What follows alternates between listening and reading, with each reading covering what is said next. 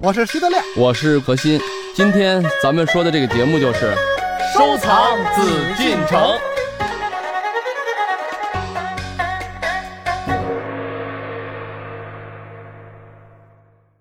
今天和您一起来收藏紫禁城，我们还是邀请到何徐人也组合。《女史箴图》呢是中国东晋绘画作品，作者为顾恺之。世界上现存两件摹本，一件为北京故宫博物院所藏的宋代摹本，一件为大英博物馆所藏的唐代摹本。《女史箴图》唐代摹本在一九零零年八国联军劫掠北京时，由英国军官姬永松带回英国。那后来是如何到达了大英博物馆的呢？接下来让我们一起了解。这里是艺海藏家。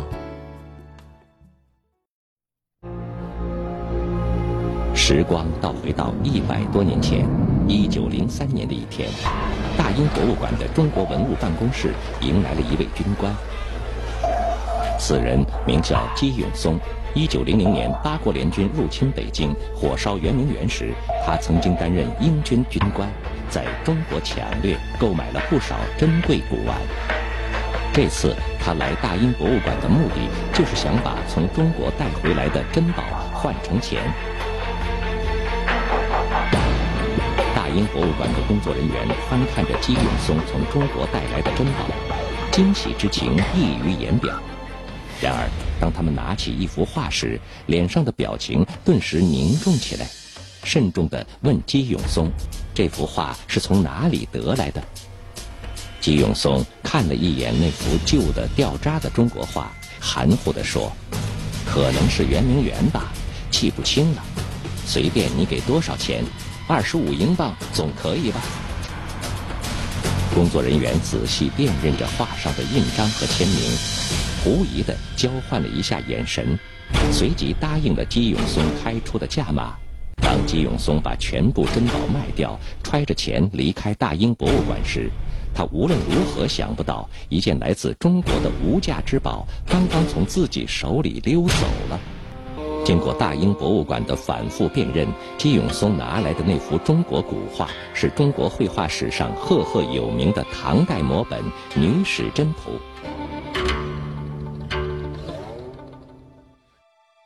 前段时间，因海内外艺术史学者与文物保护人士对大英博物馆在百年前的《女史箴图》采用了割裂装裱在木板上的方法表示否定，也对文物受损表示痛心之际，我们艺海藏家邀请到故宫修复方面的专家和大家一起聊过有关于文物修复的话题。我们全且不论大英博物馆在百余年前对画作进行的修复是否合理科学，人们对于文物修复的态度如何偏激，单就它引起的社会关注度来说，也是让更多的人开始关心文物修复，重视文物的价值，这又何尝不具有积极的作用呢？那么，对于文物的修复和保护，应该采取怎样的态度，使用什么样的方法呢？在《女史箴图》当中，我们可以看到描绘了哪些具体情形呢？宋代摹本与唐代摹本会有怎样的异同之处呢？好，接下来让我们继续走进艺海藏家。欢迎走入艺海藏家。现在目前的这个情况啊是这样，咱们搞古代文物啊，我们尽量能做到的是要保持原状。嗯，原状这个东西不是它本身这个作品可以分成三段，你可以分成十二段，因为十二幅嘛都没关系。我们也有十二个小的册页的展览啊，就那时候一册一册的一页一页都没关系。但是它原状是曾经是一个长卷。嗯，那他可能他的当时意思的这个效果呢是什么概念呢？也是想以这种很长的这种体量，这种长卷像叙述一样，用绘画来去叙述，来去作为女史的箴言来去讲述。但是这种文化、这种感情、情感，在大英博物馆现在藏的东西已经不在了，因为它可能只从平面的角度来讲，如果它真的是连在一起的啊，因为它是一段一段的故事，他就认为我分不分没关系，这是当时是为了方便，人家弄成一长卷，我呢现在藏起来不方便，我就给它绞开。但实际上，如果咱们放在宏观的文化概念中，他并不懂中国文化的内涵。对，以至于他的这一剪子可能就是在破坏。而且他们在得到之后呢，首先是有请到了日本的一些专家，这是日本人给他们提出的一些方案哈，嗯，希望他们能够以平面的方式来展览。所以在那个时候，他们就已经错误的关注到了中国的文化。这他从你家里偷的东西，他不可能再请你去帮助他，嗯这个没办法，就是所以说呢，一些呃文化的误区，就对中国对文化的这种无知嘛。现在我们再去欧洲，我经常碰到的欧洲的中国通，嗯。因为国力强大了，市场也大了，他现在要想学习你们的东西，嗯。就是这么简单。然后呢，这个如果能恢复到原状，当然是最好，但是很难了。嗯嗯，刚才德亮一直跃跃欲试，你想说什么？中国有好多东西啊，流到外国之后呢，按照外国人的方式啊，把它处理。嗯怎么个处理呢？比如说我们的宣德炉玩炉子嘛，嗯就见过很多炉子，回流的炉子，金光闪闪。为什么呢？我们讲究的是皮壳包浆，这是一个作为缎带的一个很重要的这么一个方式。所以做尾也往往从这个做皮壳、做包浆这么做尾。到外国人那儿甭做尾了，你把这炉子拿出去，人一看这铜好，铜质也不错，造型也美，把所有的外边都给打了，嗯打磨的金光闪闪。等于是把两百年给打掉了。因为我们都知道木头桌子也是一样，这木头桌子怎么能看它老？它够年头，除了看它的制式做工，那就是看包浆。因为我们现在也可以按过去的制式和做工做，那怎么就不是老的这包浆，对吧？嗯到外国人那儿不行，这东西太老啊，这东西不美。外边有漆的，把漆打掉，露出木纹儿；外边有包浆的，把包浆打掉，就是一新桌子往那儿一搁，漂漂亮亮。但是按我们中国的话，就是老气儿没了。嗯所以这种炉子好多回流，人家看不好，说这是新的，是老的呀？说这是清初的，这样倒像清初的，怎么这么亮啊？就是外国人干的事儿，嗯就是他把我们的东西拿过去之后啊，他愿意干这样的事儿。嗯，这对文化的一种不太了解，呃，不太了解造成的误会。我我咱再说回这个女史箴图，分成三部分，它分成三部分不是胡分的，当然不应该分啊，这毕竟是老的，但是分成三部分也不是胡分的。为什么呢？它这三部分啊，一部分就是原作，就是唐代的仿本。另一部分呢，就是前边儿有历代的人给他加的，因为唐代这个仿本啊是残的，呃前面缺了三幅图，那三幅图的历代有后人给他加，好歹完整啊。所以这个《女史箴图》前面呢被分割掉的这一部分呢，就是什么元朝的、明朝的这样的人添加的。还有一部分就是后边儿，后边儿这更明显，都有落款儿，是谁添加的呢？是乾隆皇上命令邹一贵，也是当时的一个大文人在画工啊，他添加的这么一部分。所以可能当时日本专家就认为这个应该把它分为三部分，为什么呢？一个太长不好展，再一个呢，本来这头了尾巴这两部分就不是原作，也可能他们是有这种认为，所以就分割了。因为他是抢走我们的东西嘛，所以这是对我们东西的一种侮辱。但是恐怕在民国那个时候，就相当于民国的那一个阶段，在世界史上有很多类似这么做的事儿。比方说我们国内自己，我们有大画家，我们不提名了，当时的最大的收藏家，那古画拿过来，嘁哩咔嚓一裁，都裁成这个大概其一边大的。他为了裱框子好看，让我们现在就觉得这不可理喻，怎么能这样呢？但是在当时，在人家觉得可能第一，你现在觉得古画，当事人可能不觉得怎么古，几十年。第二呢，它裱在一块儿，可能更具有现代的装饰感，可能有这感觉，所以这个也不能太较真儿。总而言之，它最起码没有被损坏嘛。哎我们现在最主要，它已经无法恢复到原来长卷的这种样式哎。不是那么难不是那么难，因为本身这三部分就是后加的，难呢哎并不难，但只不过就是说现在就恢复它的意义呢并不大。对嗯呃，为什么不大呢？因为就是本身确实从时代啊，从这画风来讲，不是一个时期的东西。因为它这个当时不像那个《圣山图》和《吴用诗卷》，它本身是一张画，给结果因为着火火断了。这个永丰可能没裱过画啊，嗯就是裱画的时候长卷，它旁边就可以添纸，可以嗯裱到一张上，不不是表哎很多，就咱们哎，就可以像裱很多。像《兰亭序》。对对对对对，兰亭序后边实际不长的一幅画，但是我们那个那个卷嗯卷首卷尾远远超过它的。比方说，徐德亮哎收藏，哎呀，我就想写一篇怎么怎么好的东西，而且我也想借着《兰亭序》把我的这个书法流传后世。对我就找一个跟他一边大的纸裁好了，我在后边歘写半天，完了重新装裱，一装裱就都连在一块儿了。哎它得比写《兰亭序》得写的长。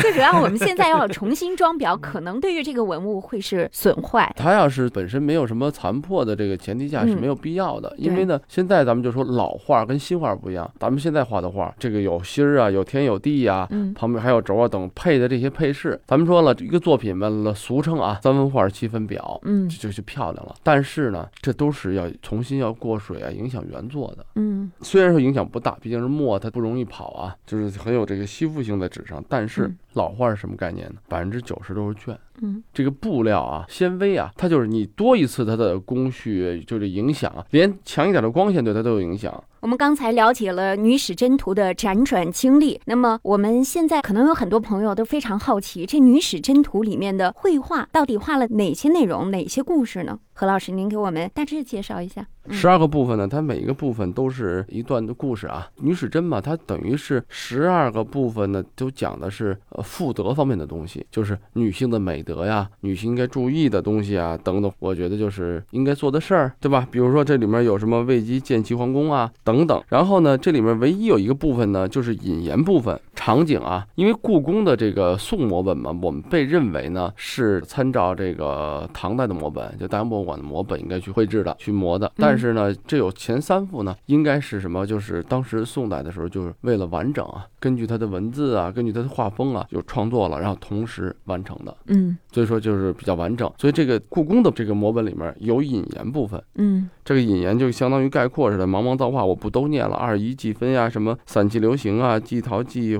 季真等等啊，这些东西啊，就是说的这些文字可能是一个概括性的，就是女人应该注意什么，不管是古代的这种妇德。言行举止，这个贞操啊，这些方面的东西，呃，但是这个大英博物馆里的摹本里面是没有的。嗯，呃，这是区别于故宫版和大英版的一个环节啊。嗯，啊，不管它是分三段也好，还是说它整体的一个长卷也好，这是一个问题。然后呢，其他的这些部分呢，就是什么梵基啊、感装啊，每一个都有它一个这么备注，一个题目似的东西。还有什么山景和猎人，这里面当然都是用古诗啊，讲了一些故事。嗯，有的是故事，有的就是一些直白的话。总之，这十二段。差不多就是十一段里面都讲的是说的再通俗一点，就是当时古人认为有品位的、有地位的女人，咱不说普通的百姓啊，普通的百姓实际上跟她是一样的。咱们以前说这个皇后什么母仪天下，也就是女人的典范嘛。因为有品位、有地位、有身份、有修养的女人应该怎么做呢？就应该这么做。那你普通的老百姓更应该向着这种好的、有品质的女人去学习。等于这是一个负责的，我觉得这么一个图像的解说吧。嗯，应该这么去理解。我认为啊，肯定很多广大的女同志啊，呃，女性的朋友肯定会觉得，哎呀，这个有的东西是落伍了，就是男女不平等啦，或怎么样。但是从整体来看，我认为他提倡的一些美德呀，比如这里面有很多东西，比如他是去劝诫，就是自己的男人啊，那时候他的主公啊，去怎么做事儿。女人嘛，生活上要去，比如说要检点呀，包括啊，提倡。你看这里面有提倡的什么节俭，不喜欢奢华。嗯，就这个东西，可能是因为那个时候的政权影响嘛，毕竟是一个封建时代的封建男性的一个那什么。但是你看，女人所应该的注意的节操，她为了不同意这个奢华的生活，他不吃这个活禽，嗯，活的东西，没必要去宰杀嘛，对吧？就是说，为了我要吃口鲜儿，咱们现在不也提倡这些环保什么的吗？嗯，对吧？所以我觉得就是这里面好多美德啊。嗯，所以中国人的，我觉得这个东西，咱们大家有机会了解一下，呃，看看。从积极的意义上来讲，还是一个非常中国能在那个时候。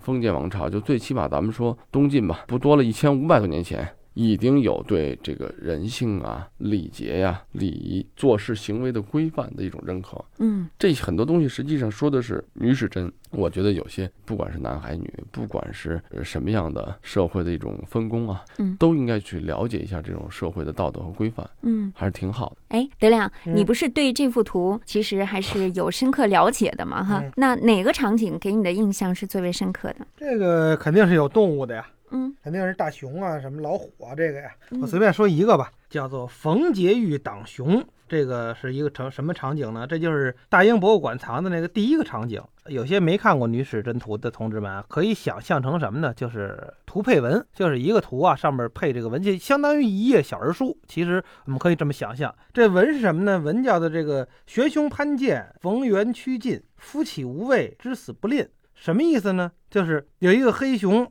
攀着这个剑，就是笼子出来了。冯源就是姓冯的这位，可以认为是名媛啊，就是其实他冯婕妤，婕妤是一个女官的名字啊，官名。结果他先上前面去了，他为什么会无畏呢？因为他知道啊，死是要死的有价值。这说的一什么事儿呢？就是这个，据说汉元帝啊，有一回啊，在这个虎圈观兽搏斗，什么意思呢？就有点像那个当时的那个罗马帝国时候那个皇上啊，带着一堆人啊，看这个斗兽场的，哎，对，斗兽，对。但是呢，我们比罗马还要先进一些，不那么野蛮。这个罗马呢是人跟兽斗，有时候人跟人斗，是吧？不死方休。呃，但是这个我们是看兽跟兽斗。哎，结果突然之间，也不知是有一只狗熊疯了呀，是是没看好，乱性了，跑出了圈外。这皇上，你想，他就坐在旁边看这俩，哎，呵打的还挺好。结果这只熊突然出来了。那怎么办？那么当时呢，旁边呢有一位冯婕妤，就是可以认为是他的女官，但其实也是后妃了，因为婕妤嘛，这，这个也可以这么认为啊。就第一反应是站起来去直面黑熊，就是他的第一反应是我要救我的皇上，在遇到危险时候，噌一下就出来了。他打得过打不过熊，那他肯定打不过，他不会像花木兰似的有功夫，是吧？那么当时呢，后边还有一个后妃叫福婕妤。哎，这劫狱就有点就跟后来那个呃贵人呐、小主啊，就有点这意思似的。那姓福的那后妃呢，就跑了。整个这个画呢，就是这个冯婕妤对着黑熊，冯婕妤后边旁边呢有两个这个侍卫，手拿长矛，哎，一边救这个冯婕妤，一边跟黑熊要搏斗的意思。在旁边就是皇上跟两个后妃在那待着，吓傻了。再后边有一个没吓傻的，就是这福婕妤跑了。嗯，所以呢，这说明一什么问题？就是说明过去的封建伦理道德就不管你男女，你见到皇上有危险，你的第一反应应该是忠君，应该是挡驾。你甭管你是什么身份，你是男的，你是女的，你是老。是少，皇上有危险了，你必须站起来，先挡到皇上面前。就在封建社会呢，这是伦理道德的最高点。就像我们看电影似的，这个刺王杀驾的时候，啪一打这个袖箭，突然之间也不是旁边跑过来几个太监，从哪来的？哗，挡到皇上跟前，把这些太监都弄死了。其实那些太监当时真是有这么好的身手，或者有这么好的想法，也未必。但是他宣传的是什么呢？就是皇上身边的人呢，当然要以皇上安危为第一。嗯，所以这个就是对后宫女官们、妃子们。有这么一个劝诫，就是无论是什么时候，只要皇上出现危险，你就必须往前走，不能成为什么跑跑哈。这其实呢，我们现在想，你首先皇上你干这事儿挺危险的，第二呢，人家女的跑，这不是很正常吗？你一个男的凭什么要求女的突然之间冲上前去呢？哎，但是不行，在过去来说，君为天，臣为地，他不是一般的男的，他是皇上，所以你就应该女人冲在前面。为什么叫真图呢？真言呢？就是劝诫嘛。嗯，那么其实这个宋摹本和唐摹本之间呢，还是有一定的差别的哈。对对。我觉得朋友们不妨呢，您可以在我们的网站上寻找一下，看一看这个唐摹本。故宫博物院，您可以看一看这个宋摹本是什么样的。对对。比如说，我这讲两个一个小的例子啊，就是能看到有一个这个山景和猎人长颈六啊。这个里面实际上呢，他画的形容什么？就是月满则亏啊，就是什么东西物极必反，嗯啊，就是这么一个概念。这里面他画的东西呢，有山，有老虎，还有鸟类飞向山中，还有红色的太阳，然后一个满月又在左边。这个猎人呢，就瞄准这个老虎。这里面他就整个我们能看到，就表现了世事皆难逃这个盛极而衰的这种法则，只有这个人的德行，我觉得是永恒不变，日月有常嘛。这里面我们谈的就是说，本身这个概念不重要啊，有意思的是在大英博物馆。我们能很明确的看到，这个月亮上面是一个玉兔，嗯，可是从一般的咱们以前说传说啊，就是太阳中一般都伴着三只乌鸦，对吧？乌鸦以前叫太阳鸟。然后月亮是蟾蜍这个东西，可是呢，在故宫的这个摹本里面，我们确实看到的是蟾蜍，嗯，这个就差距有点大了。后来大家就对这个场景啊、山景啊就开始有争议了，到底谁是更正宗、更对的呢？后来我们现在有有了这个紫外线的扫描嘛，我们就发现了，就这个场景、这个作品啊，它很多这个局部啊，因为时间的长远会被破坏过，然后又修复又破坏。那恰恰这个位置会有一些破坏、一些修复，怎么办呢？这个再修复的时候。因为他没有其他的模本或原作来去参照的时候，他只能根据一些呃历史的记载啊，或者最常见的模式，嗯，来去补充，所以说造成了这种所谓这个蟾蜍玉兔的区别啊。嗯，呃，大英博物馆呢是玉兔，对，咱们这儿是蟾蜍，嗯，呃，就是那没办法，因为它坏了，那就要修嘛，对吧？这个两个摹本肯定是分家的，嗯。有可能那个是比较接近原作，就是画玉兔了，但这儿呢老坏老修，就不停的去修复修改，这个就是这么一个区别啊。这些东西肯定还会在一些局部上会有，我们就通过这儿就可以看出来后人啊怎么去对待，因为宋代的摹本本身在唐摹本之后，嗯那之后呢，可能还有陆续啊受到了一些影响破坏，这是一个小的场景啊。包括这里面刚才我也讲过，就是他对女人化妆修饰自己，实际概念就是妇人，你说光美化容貌，她不能美化自己的品性啊品质，那她就不会有这个好的结果，她还会出现混乱，出现错误。所以说呢，在那个时候还是强调什么妇德呀，强调理性啊。对吧嗯？强调这种内在的精神的品质的这个概念。这里面你看这个画的这个作品，就是三个妃子呢，她在洗漱的这个化妆，一个妃子坐在这个铜镜啊化妆盒前，还有一个妃子呢为他梳头，另一个照镜子的梳妃子呢可以通过镜子看见他的脸。我觉得就是这么一个简单的梳洗的过程啊，实际上通过他的诗，我们就能感觉到，就是包括镜子的正反面啊，它代表着这个外貌和品行。嗯也就是说，古人在那个时候一定知道，女子无妆啊、无饰呢也是不对的，对自己容容貌不在意的女人肯定也是不好的。嗯，但是反过来，只是在乎外表，不在乎内心的修为，就是更不对，就肯定还会有错误。所以说，这个品性甚至超过了外表。这里面大部分都说的这些妇德呀，刚才德亮也讲的一些要舍己、要忠君，这里面实际有忠君的概念，有这个所谓守妇道、所谓专一啊等等。但是有些东西呢，它还是人的一些共性的东西，嗯。还是有意思虽说。大多给我们宣扬的是封建伦理道德哈对，但是呢，其实也不乏有人类共同追求的一些目标。不是追追求的一些美，对吧？有有道德，有普通那个时候的一些伦理，也有一些美德。嗯，所以呢，朋友们可以仔细去观看一下这幅画作，好好进行对比。我们可以按图索骥，好好来看一看这里面的一些细节，会比较有意思。对嗯这个里面就是刚才咱们所讲的啊，都没有太去讲这幅作品的实际艺术价值。嗯，但它的艺术价值就在于它用了很多都是什么很概括的、很精准的对人物的描绘、对神态的描绘、对山势的描绘、对场景的描绘，最后形成了一个很完美的作品。这因为这种画实际在以前很少，因为以前要么是人物，要么就是山水或者动物等等。但是像这种所谓叫做最早的长卷还是诗配画，嗯是很少的，而且这个石碑画是，就是你刚看到一幅梳妆的这个女子，你不觉得怎么样？你看到了那些什么山石啊、什么太阳啊这种树木，你也没觉得。当它配上诗以后，你明白了，这就是中国画的。虽然它不是以文人画，不是以这种纯反映精神状态，它只是一种我们现在看来看图说明的一个作品，但是它的艺术高度不仅仅是，实际上带有很多哲理，带有很多这个我觉得深邃的这个人文内涵的作品，可以看到它的艺术的一些对自己的收获。嗯，对吧？手法、艺术技法的，我觉得一些非常精妙的东西。您正在收听的是《艺海藏家》。其实《女史箴图》的成化原因，它辗转的经历，还有两个摹本之间的差异，这种种问题都可以成为我们去探索的动因。本内容由喜马拉雅独家呈现。